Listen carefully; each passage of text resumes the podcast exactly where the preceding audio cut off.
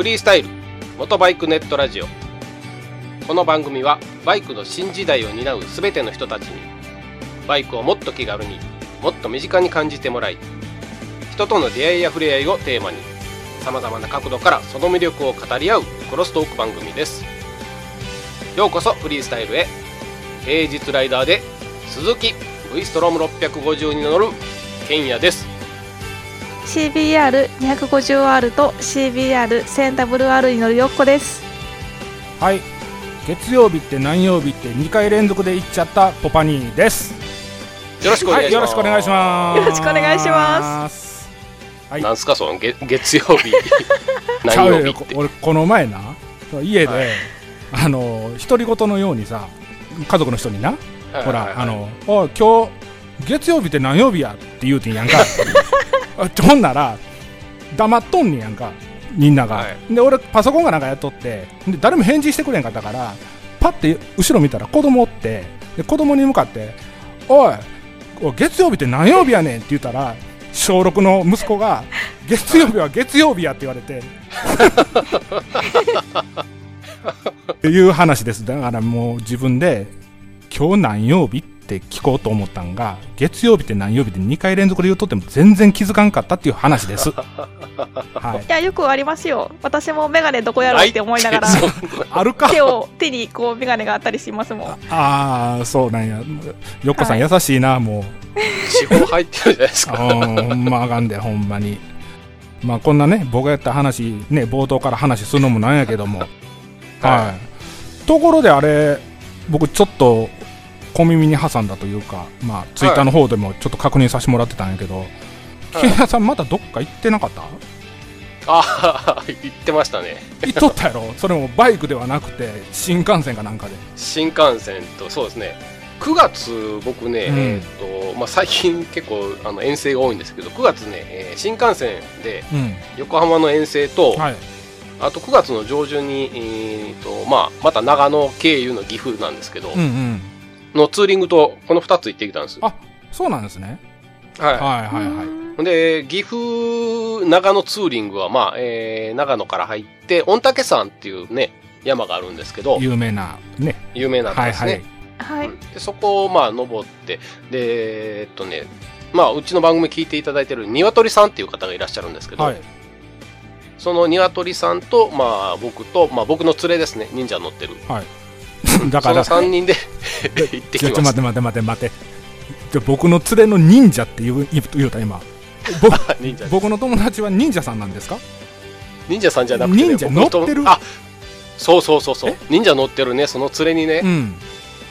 ほらそこに鶏さん待ってたんで、はい。まああのあの人誰ってなるじゃないですか。はいはい。で番組やってること言ってなかったんですよ。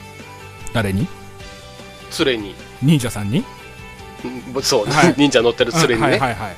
何って聞かれたので、うんうん。まあ、言ったんですよ実はインターネットでまあラジオやってんだよ。はいはい。でまあそういう話をしてて、うん。で、えーまああの彼もあのじゃああの俺も名前つけて呼んでいただいたらいいよっていう話で、うん。えーシオン君っていう名前になりましたんで。ちょっと待って。あのすいません。本名ではないの？本名ではないんです、なんかめっちゃかっこいい名前になってるけどはい。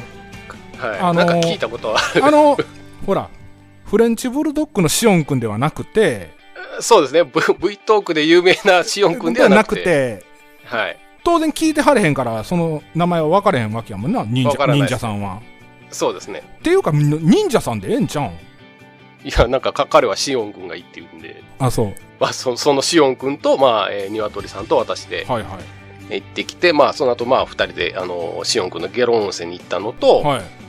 あとは9月ですねその末の方にこれ横浜遠征でございます、はい。お二人にもねあのお土産を、はい。はいはいはい。それではよっこさんの方からちょっと俺の方言っていただいていいですか？いやもう結構なものをありがとうございました。結構。なもの。をちょっと待って待って。もうねあのーカップケーキめっちゃ美味しかったです。ああ今オーバーハンド喋ってんかな思ったらびっくりしたい。や僕もねあのー美味しいお菓子いただきましてありがとうございます。はいあのーはい。家族で美味しくいただきました。はい。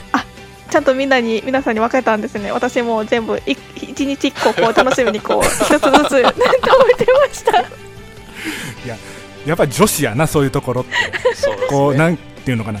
もうシェアするぐらいやったら死んだ方がいいっていうタイプなんかも分からへんな ああもう全部私食べたいみたいなあ感じでカはいカップケーキをいただきました。はいはい。はい。ほら青さんからはねプレートいただきましたし、すごいですよね、うん、で黒学さんからあの V トークラジオのステック。うんはい。ステッカーいただきましてね。あのーありがとうございます。でちなみにケンヤさんはうちの何かプレゼント持っていったとかなし？あえっとね、えーえーお菓子とですね、はまあ、電録豆なんですけど、うん。まあ、山形に行った時に山形って実はその電録の会社があるところなので電録豆と、あうん。あとまあ私、えー、ケンヤバージョンのフリスタステッカーですね。ああはいはいはい。はいはい。あれはお会いしたお会いした方に全員にお渡しするので、うん。えーそれを全員にお配りさせていただきました。はい。はい。喜ん喜んでいただけましたかね？えっ、とまああの目につくとこには捨ててなかったんで多分大丈夫だと思うんで。す それはそれでショックやな、う んいやででも結構あのバイクに貼っていただいたりとかしてるんであのすごい嬉しいです。あ、はい。ほんまに。はい、はい。それは良かったです。はい、あのその説は皆さんあの大変お世話になりまして本当はありがとうございました。うん。また機会があればぜひあの一緒に遊んだりえーお酒を飲んだりしたいなと思いますんでまたよろしくお願いいたします。はい。という形ですね。またアホほど飲んどってんやろ？一人一人で一人で。いや一人じゃないんですけどなんかゼロ次会でファミレスに行ったんですけど、はいはい。ファミレスでなんかもう すでに数人でうん。おお酒飲んで盛り上がってたんで いいいような集団でしたけど。あれさゼロ次回っていう言い訳やめた方がええと思えへんあれ。なんか言うたらゼロ次回ゼロ次回でゼロ次回なんかセーフや思ってんちゃう？んちゃうでちゃうでほんまに。はい皆さんそしたらね横浜で絡んでいただいたねあのフリフリスタのリスナーさん本当にありがとうございました。はい。ありがとうございました。ということで、まあ、オープニングはちょっとこんな感じで、えー簡単に切り上げさせていただいて、はい。じゃあコーナーの方に行かせていただきます。はい。はい。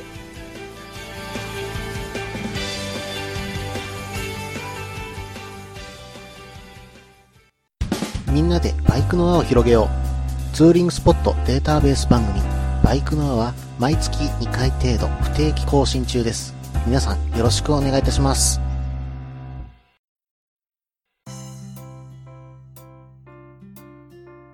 はい、じゃあコーナーの方に入ります。はい。はい。えー、まあ今回コーナーなんですけど、うん。兄さ何？ん、この間なんか、あのー我々3人のもう聖地と言うべきか、はいはい。あの最初というか、うん。鈴鹿スカイライン。行ってきましたよ。見てくれ見てくれた？ましたね。見てくれた？俺の。見ました見ました、ツイッターで。見ましたうん。見ました。はいはいはい。9月23日のね秋分の日に行ってきたんですけどちょっと気温の方も寒かったんですけどもね。9月23日24日でね連続で、うん。まあ、天気いいみたいやったんでじゃあどっか走りに行こうかなと悩んどったんですよ、はい。うん、で、まあ、どこ行こうかなと。で自宅をね出ようって言ってた時間がちょっと遅くなっちゃったんでもう近所しか行けないなと。でまあそれであのどこ行こうかなどこ行こうかなって模索してる時にあそういえばあのハーレー乗ってる時に3人ではい。だ行きましたね。鈴鹿スカイラインなんですけど、行うん、これねだからよっこさんがフリースタに入ってくれて、まあ、3人で今こうやっておしゃべりさせてもらってるんですけどもそれをちょっとふと思い出したんですよね。あそういえば3人で初めて行ったところが鈴鹿スカイラインだったなということで、うんうん今回鈴鹿スカイラインの方へ2回目はい行ってきました。はい行ってきましたよ、うん。え、ああれ以来ですか？ほんなら。あれ以来です。あの、嫌な思い出。そうそうそう。もう嫌な思い出しかない。あの日以来。行ってない。はいはいはい。もうっていうかあの鈴鹿の方にあのバイク向けたことなかったんで、はい。はい。まあ今回はね自分の意思で鈴鹿スカイラインの方行ってきたんですけども。はい。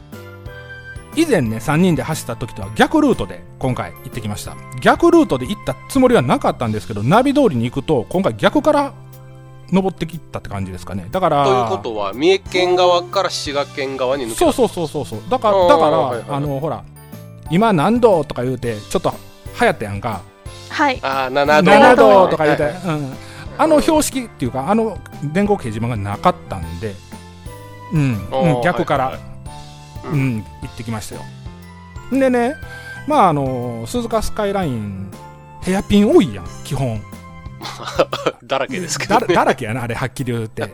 だからあのーまあハーレーの時はあのちょっと苦戦したんやけども今回 WR に乗り換えてそういったこともあのなんて苦手意識なく、まあ、走れたっていうのは走れたんですよね。んで、うん。はい。鈴鹿スカイラインのあの展望台覚えてる？みんなではい。みんなでっていうかバイク止めて写真撮ったやんか。はいはい。トンネル抜けたところのピュあのトイレあるとこそうそうそうそう。あのーはいはいはい。フリースタ駐車場のがちょっとはい。そうそうそう。あの横さんあの駐車場がちょっと斜めになっててちょっとバイク止めにくいところ。そう、うん。それがあったから私千段ボで行かずに 250cc の CBR に乗って行ったんですよね。あそこ本当に気をつけた方がいいです。あれ危険やねちょっとね。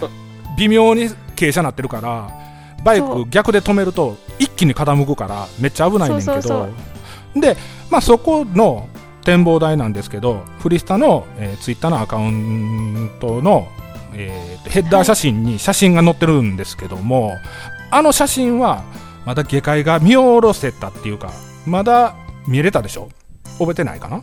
ああ、下の町が、そうね。そうそうそうはいそうそうそうそう、ん。で今回行ったら草木がぼうぼうに生い茂ってて全然見えへんねん。だからせっかくの展望台がもう台無し？うん。ん。ほんでその時もライダーさん結構来てはったんですけどもみんなね、はい。そこ見てねああ何も見 何も見えんって言うとった。まあそんな状態やったんですよ。やっぱりあれは寒さに震えながらあの11月でしたっけ？あれ行ったの11月ぐらいのちょっとこう木がねもうあの葉っぱ落ちてスカスカになった時に見れるんですよね。なるほどね。あはい。あそうなんや伸びたわけではなくてちょっと生い茂ってる状態から、まあ、枯れてああなるほどなるほど。だから行ったらもうボーボーやったからもう全然見えへんがあってうわ何しに来たんやろみたいな感じやったんですよ、うん。だから今度行く時ほら、えー、とまだ行けるかな？10月やしね。だからいけますね。うん。はい。多分11月ぐらいまでは多分走れると思うんでまたその時にでもね、あのー一回行ってみようかなと思ってるんですけど。でまあ話はねそこからまだ続いてはい。はい。その駐車場を出て今度またそのス鈴鹿スカイラインをと滋賀県側の方に向かって走っていくんですけども。うん。はい。ほらヘアピンヘアピンの連続で、まあ、先が見通せないようなカーブが多いでしょあそこって。そうですね。そうですね。でしかも滋賀滋賀県側はなかなかあの凸凹の道がないから楽しいですよね。走ってて。そうそうそうそうそうそう。そ うじゃあほんでさあん時さあのあん時っていうのはその初めて3人で走った時は俺ね。うん俺はい。俺も完全にぶっちぎられとったから、まあ、あんまりいい思い出でもないし楽しいこともなかったんけども あん時はい。2人ともほら一応安全速度域でまあ走ってたと思うんですけどもあの、はい。ブラインドコーナー的なのも多くてで、まあ、先が見通せないような状態のところも多分走ったの覚えてると思うんですけどもあの僕もその時に走っててハーレーの時は気づかなかったんですけども今回 WR に乗っててバイク自体が軽いんでうん。こう軽快にこうひらりひらりと、まあ、コーナーをトレースしとったんですけどね。あのほらツーリング行ってちょっと山深いとこ行ったらさ必ずと言っていいほど野生の動物に会ったりしません？お二人とも。必ずって言ったらあれやけど僕一回ヨッコさんとま野生の鹿見てるしね、ああ見ました見ました。あれからビビって安全運転になりましたね。より一層。おあのそ覚えてる？の時の。はい覚えてます。え剣屋さん田舎に住んでんねんからしょっちゅう出てこうへんなんか？あ、いや、しょっちゅう普通に見るんで、別に珍しくもない。なんでもない。いやほら僕もね家の前イノシシ通っとったりとかはい。あの小学校からこうメール来てなんかな思ったらイノシシ出てるから子供たち気をつけてくださいね みたいなのは来んねんけどまあはい。い田舎から田舎っていうか僕の住んでるところからそのツーリングスポットも田舎から田舎やからあんまりその目新しいもんはないねやんかはっきり言ってその、うんほらよっこさんみたいに都会に住んでるとその田舎っていうのがすごく新鮮に思えるか、うん思うんかもしれんけどまあ、はい。僕とケンヤさんに限って言うとあんまりそのああうちとあんまり変わらんなっていう印象やねんないつも。そういうとこにそそうねいうとこに走っていくと。ほんではい。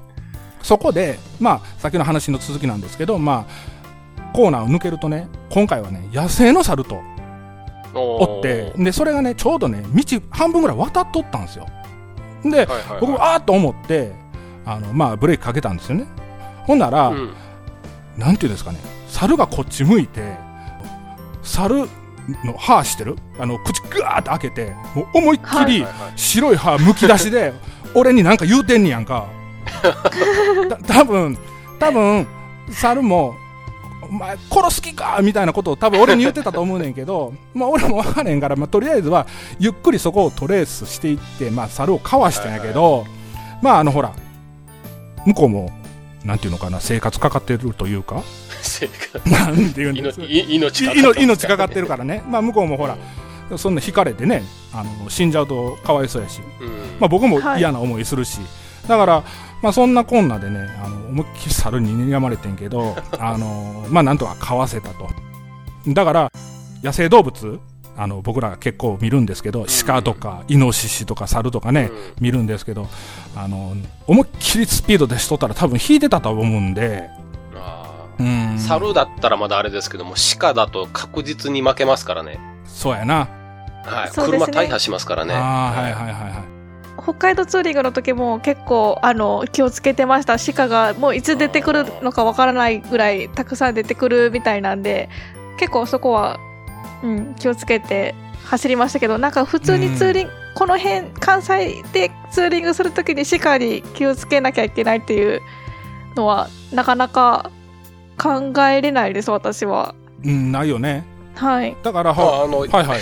いついつでもあのこっちに来ていただいたら夜に走っていただいたらいやいやおる？よ夜はね。必ず必ず 必ずいますんで。何がおる？鹿。マジで？はい。鹿でもほらバンビちゃんぐらいやったらほらいいやん。まあそうなんですね。大鹿みたいなおるやん。まあもう結構やばいですよ。なああんなん、はいほんま突っ込んできたらほんまひとたまりもないからバイクやともう確実にやられますね。そうそうそうそうそう。でまあね。うんまあそういったほら猿に睨まれつつもね。まあなんとか下界まで降りてきました。兄さんあれこれどうなんですか？鈴鹿スカイラインってハーレーで走るのと、うん。WR で走走ったのとやっぱり全然楽しさ違ったんですか？う ん突っ込んでくるね。あのー 楽しさちゃうかったわ。あのー じゃじゃじゃじゃじゃ別に自分が前乗ってたバイクをディスるわけではないんやけど、うん。まあハーレーは基本やっぱりそのエンジンの鼓動を楽しむものであってうん。でなおかつあれってスポーツスターファミリーとかダイナファミリーとかソフテールファミリーとかツーリングファミリーとかでうん。大きく分類されてんねんけど僕が乗ってたそのダイナストリートボブっていうバイクはまだストリートって書いてるだけあってあのどっちかというとスポーティーに振ってる分があってん。あそうなんですか。ああのバイクでも。あのバイクでもね。一応スポーティー。だからハーレーの中ではスポーツスターの次ぐらいにスポーツに振ってるのか。うなんうんうん。っていうタイプのバイクを乗ってたんですよ。でもあれやったんですよね。テクニックとかうんぬん別にしてバイクを傾けて、まあ、どこか、はい。どこかしら吸ってるんですよね。でまあするのはいいんですけどもそれ以上するとやっぱりそのタイヤが浮いちゃうというかなんていうんですかフフレームにとかそのステップがする分ではいいんですけどそれがすれすぎると今度はもっと違うところに負担がかかるんではいはいはい。鉄なんでね基本あのハーレーっていうのはうん。全てが。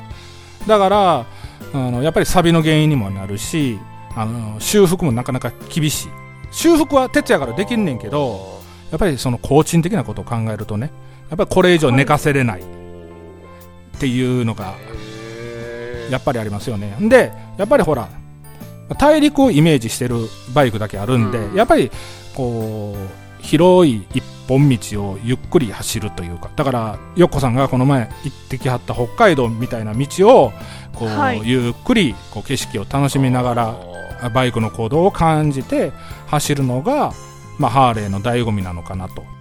なるほうどんだからここの前伊豆とかもハーレーで走りましたけど伊豆はまあ、あの景色もいいしで、うんそこまでそのバイクを傾けるような、まあ、吸ってましたけどそれはまあではないですよね。まあ、あれはまあ、剣屋さんについていこう思って必死やったんで、まあ、ちょっと、吸っちゃったかなっていうところはあるけども、まあ、一人で走る分には、まあ、楽しめる道ではあったんですけども、そうです今回の鈴鹿スカイラインに関しては、ちょっとハーレーでは厳しいかなと。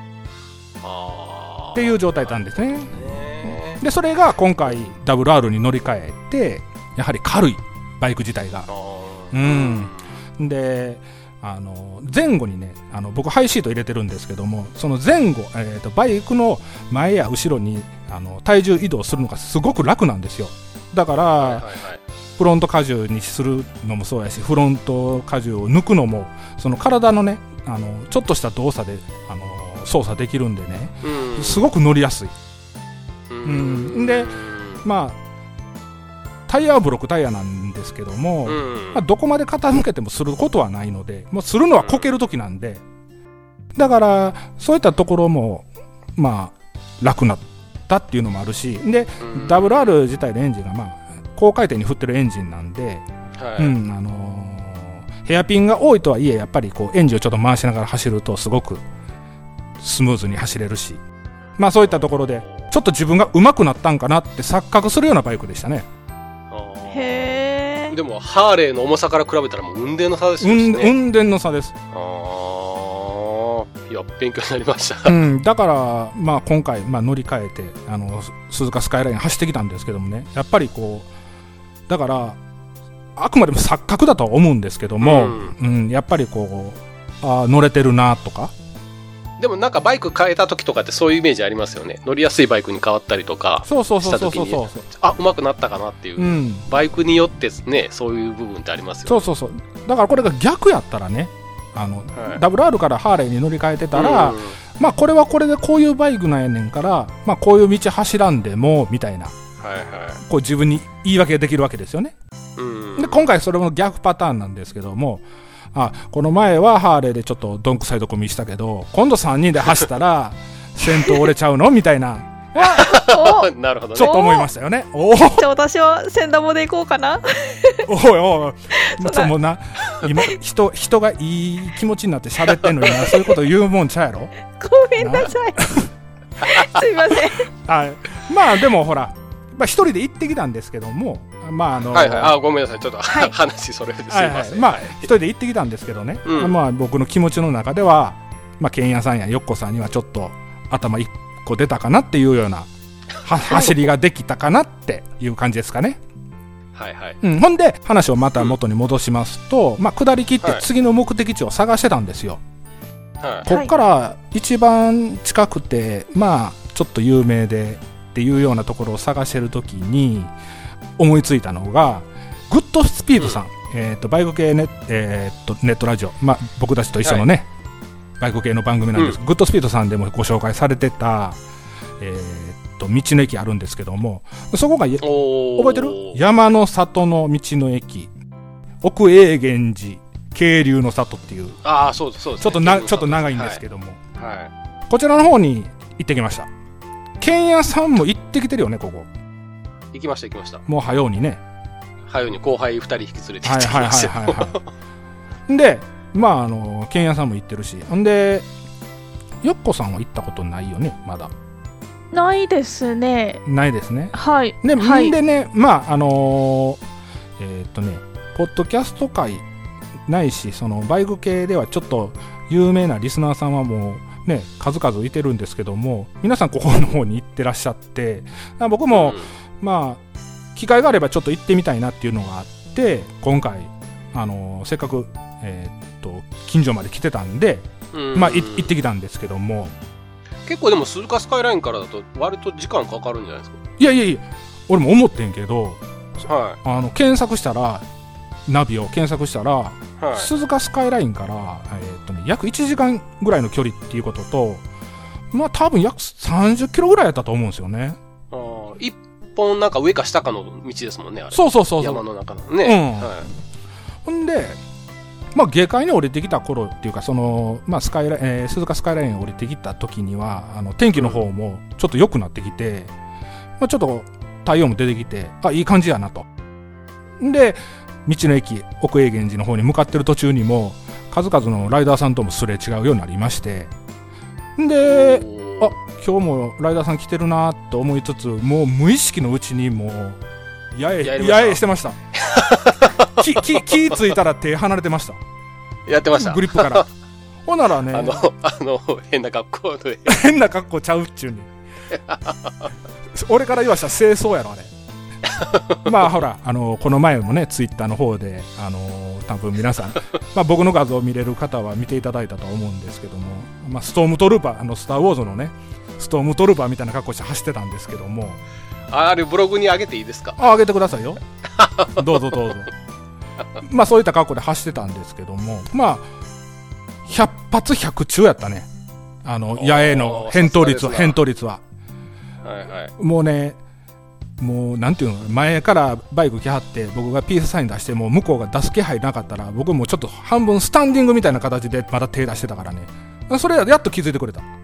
で、僕はほら、派手な格好してるし、今。はいはいはい、ピースサインではなくて、もう半分も手振ったりとか、はいもうそういったボディアクションで向こうも気づいてくれて、で、最終的に八重をゲットすると。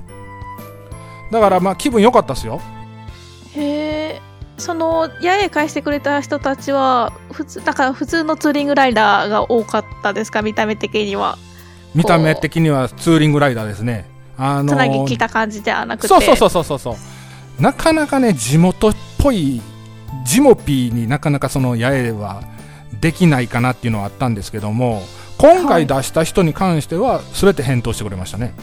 うーん。だから、まあ、こっちも気分良かったし、で、あの、たった30キロぐらいしか走ってないんですけども、多分、50人ぐらいにはできたんちゃうかな。大内50人っておー30キロです50ごいですね人って。すごいへえ、だから、もう、それも、マスッツーとかではなくて、単発のツーリングで、その4、50人と挨拶できたっていうのはすごく嬉しかったかな。その、前も言ったけどど芋づる式ではなくてその単発で来る人に野営することでうん。皆さん返してくれたんでね。うん。まあそんなとこ行ってきましたよ。でこちらの道の駅なんですけどもちょっと変わっててねあのー中学校を再活用してねあのああそうですね、うん。はい、あの廃校利用型の道の駅としてなんかオープンされたみたいなんですよ。でが学校なんですよねあれ。そうそうそう学校やね。もともとはね。で体育館とかもあって体育館の中でなんか木工作業とかされるみたいな形になってるんですよね。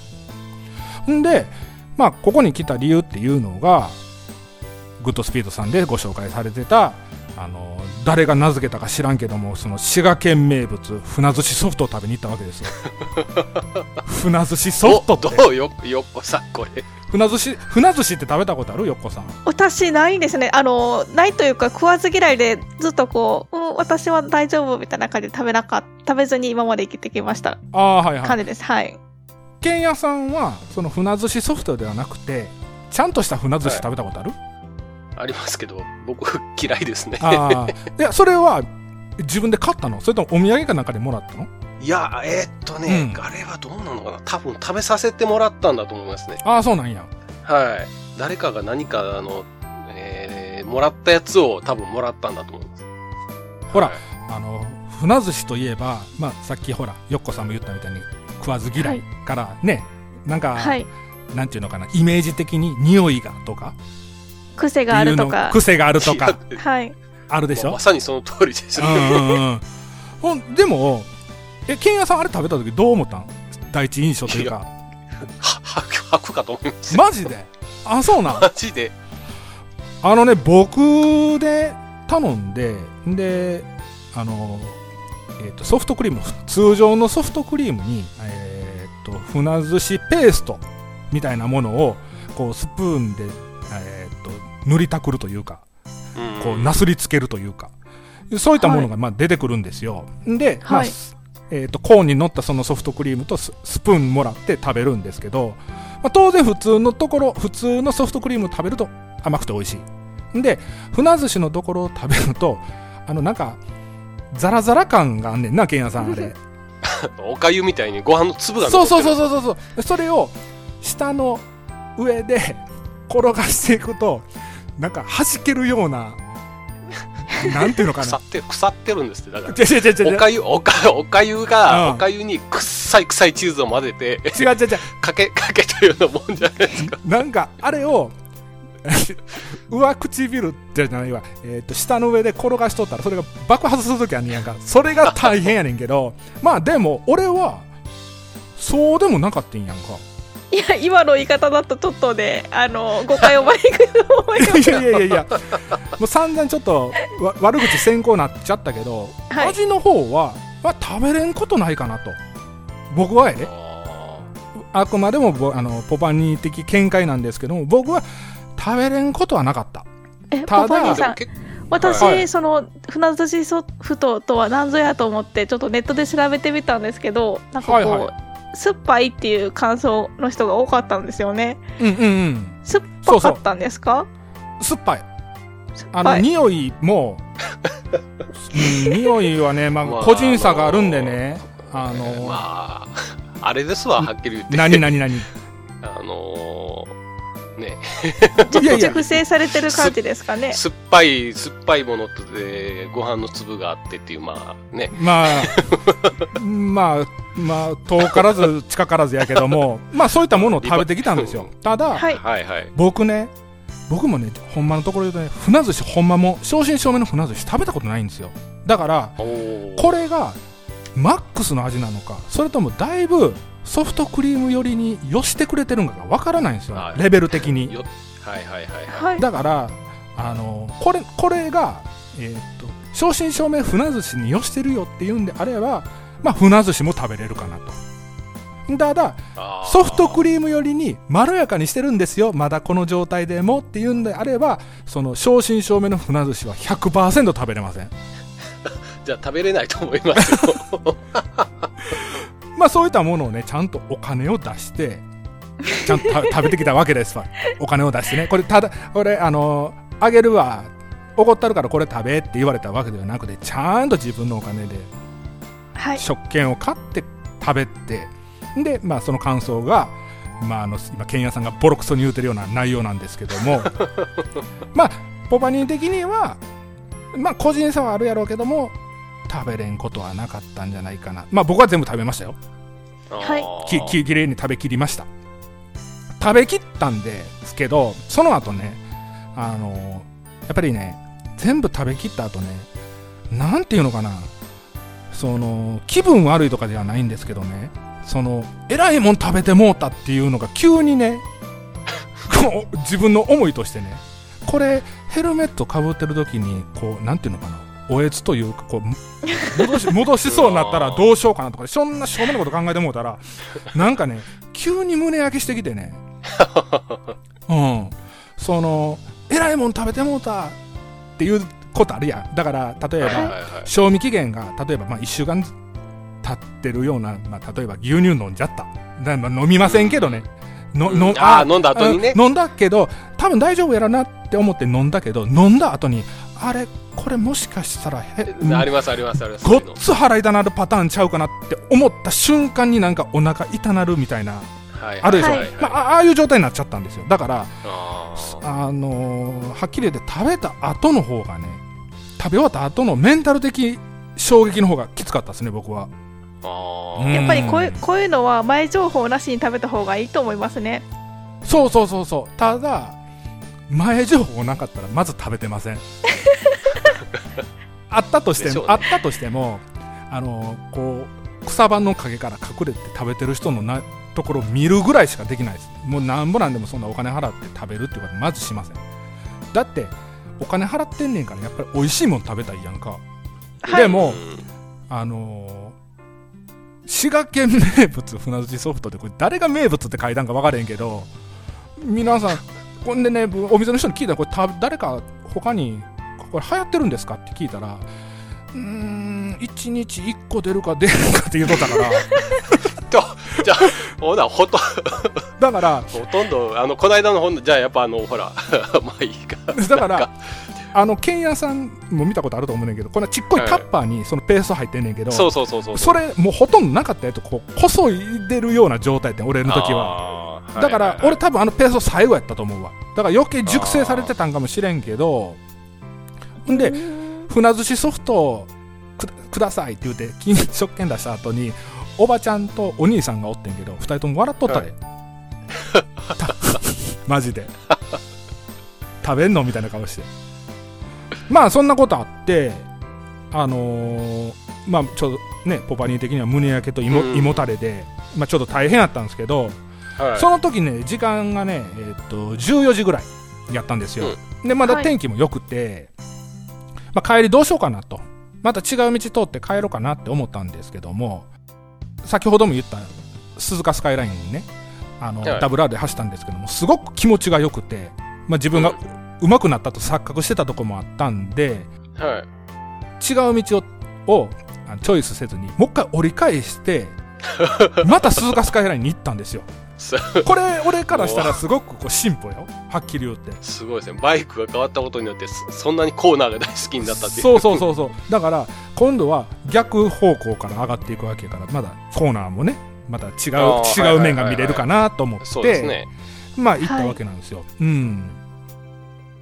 まあはっきり言って鈴鹿スカイラインに向かう道中なんかちょっとワクワクしとったよ。その胃もたれはしとったけど、はい。あのあまたあのコーナー走れるんかっていうのがああって。またあの滋賀県側の上りのヘアピンも楽しいですからね。そうそうそうそう。ほんでねガソリンもはい。ええ具合に減ってきとったし、あのもうより一層軽くなってたしね。うん、うん、まあ僕の方のね胸焼けと胃もたれがなかったらもっと楽しかったのかもしれないんですけど まあとりあえずはもう一回行きましたよ、うん。はい。でまあえー、と順調にねスカイラインまで着きましえー鈴鹿スカイラインまで着いて、まあ、逆方向にまた走り出したんですよ。今度三重県方面に向かって。はい。うん。はい。で、目走ってたんですけども、ほんならね、なんていうのかな、次のコーナーい曲がったら、またあいつに会うんちゃうかなって一瞬思ったんですよね。そのああいつあいつというのは、行きしなにあったあの、お猿さんなんですけども、何さらすんじゃ悪いっていそうそうそうそう、あの、はい。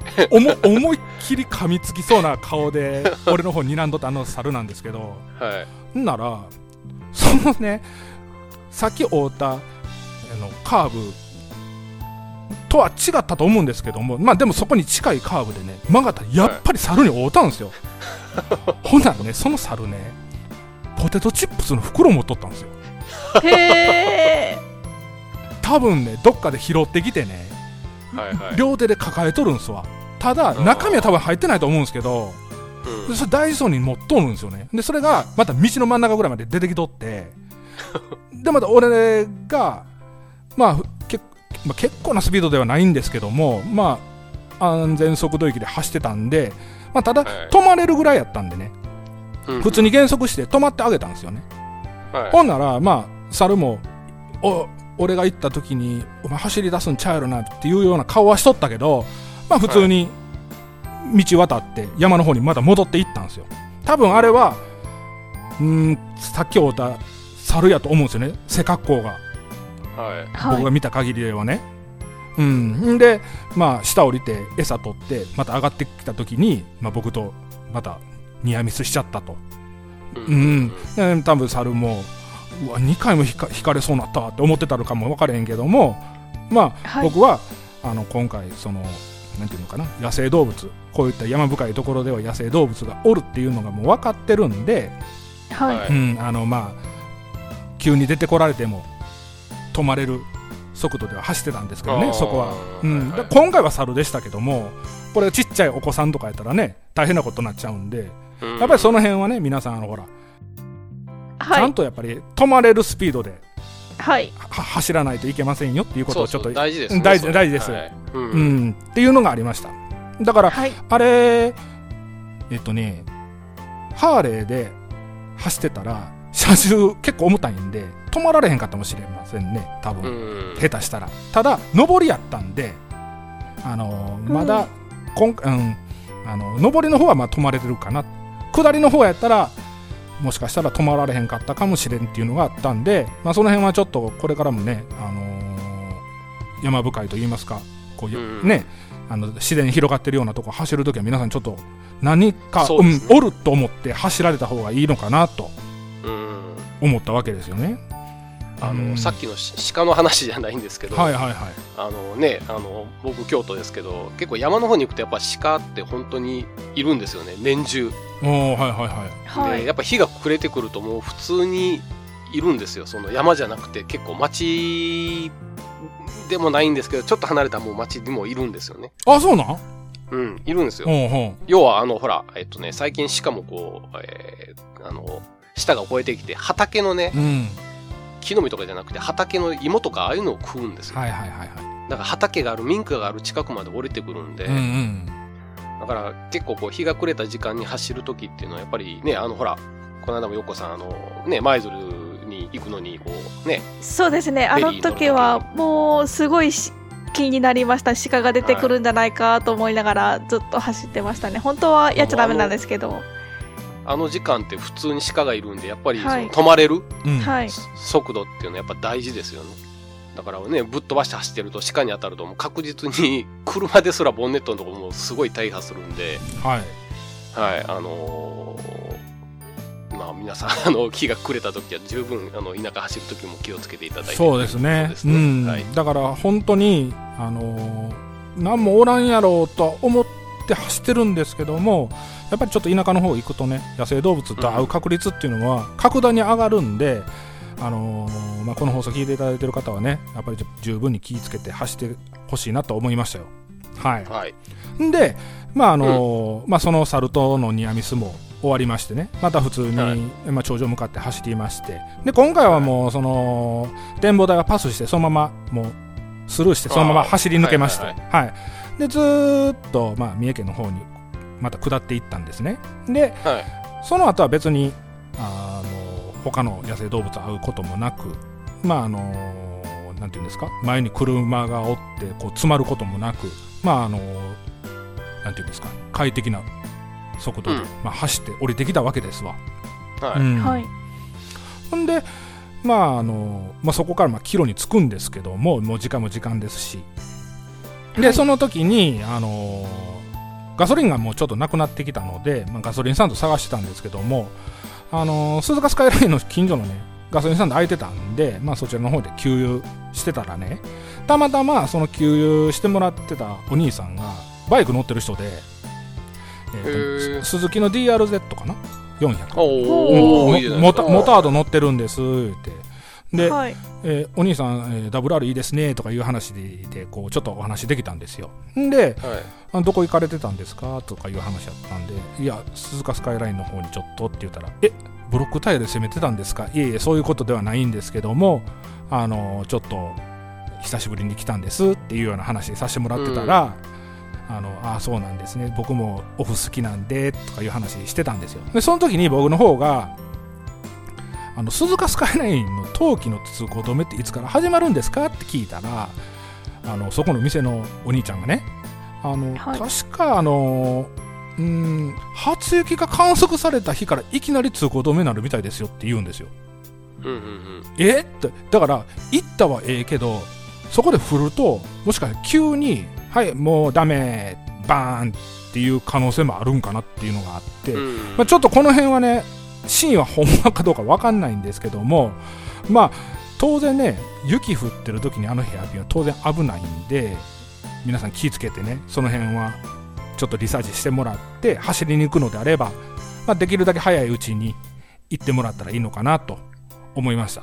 多分ねあのガソリンスタンドのお兄さんの言うことは正しいと思います。あの龍神ススカイラインも同じうん。く初雪が降って、降ったっていうニュースが聞いたらあもうあかんなってなってしまいます。はいあのはで実際にもう通行止めになっちゃいます。二輪通行禁止になっちゃって。ああそうなんや。確か2年前もちょっと早かったんですよね。11月の下旬ぐらいで終わりはいはい。ってなってたんです。いつも12月の初めぐらいからダメなんですけど、はいまあはもう11月の下旬から走られへんのやって思う年もありました。いうん。だから初雪っていうことは積もるわけではないけども一応もうアウトってことやねんな。ほんなら。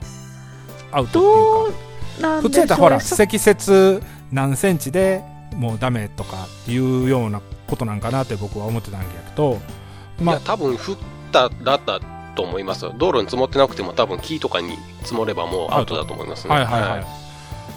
まあまあ、そんなこんなでね、まあ僕は、あの、9月の、えー23日、秋分の日に走ってきたんですけども、はい。あのー気候も良くてね、今、ほんまにベストかなと。その、まあちょっと肌寒いかもしれないけど、もう10月、この放送はもう10月の頭ぐらいに、ね。はい。多分配信されると思うんですけども、まあこれを聞いていただいてるね、まあ、関西圏のリスナーさんないし中部地方とか、まあ、まあはい行きやすいところの方は、あのこの期間にぜひ行かれてみてはどうなんかなと思いました、んで先ほどもね横さんの方からも言われてたみたいに 展望台もあのその頃にはもうちょっとね枯れてきて、えー、と木木々も枯れてきて、うん。まあ下界の方もすっきり見えるんじゃないかなとうん。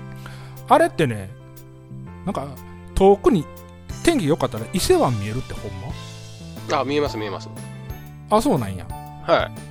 あのーそこの展望台のとこにな、また残念な看板あってんやんか。ああ、ありますね。これ、だ誰の落書きなんていうような看板あんねんけど、またこれの、こちらの方もまたあのブログの方に載させてもらって、皆さんちょっとね、まあ、僕が言うてるのが間違いでないっていうのをちょっと確認してもらえたらなと思いました。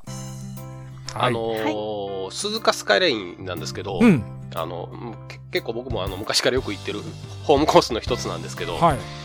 あのー結構通行止めがちょいちょいあるんで、ちょっと気をつけていただけたらなと。それは、ななんで通行止めになってんの？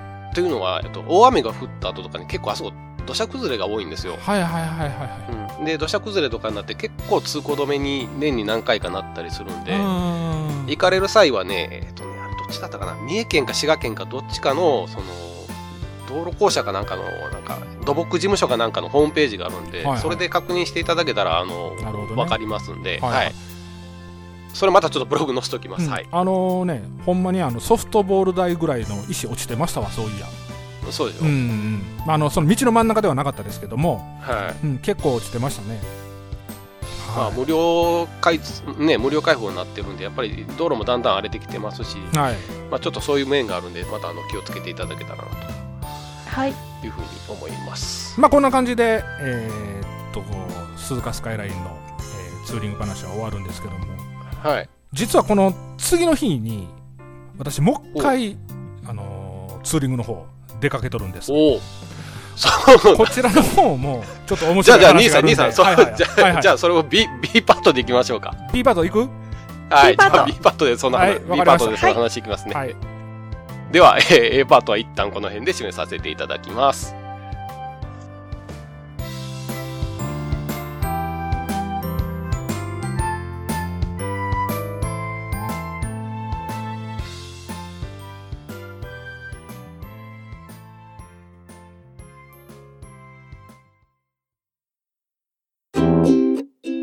V トークラジオは6日、16日、26日の月3回配信予定です。難しいことを話すことはできませんが、長いお付き合いよろしくお願いします。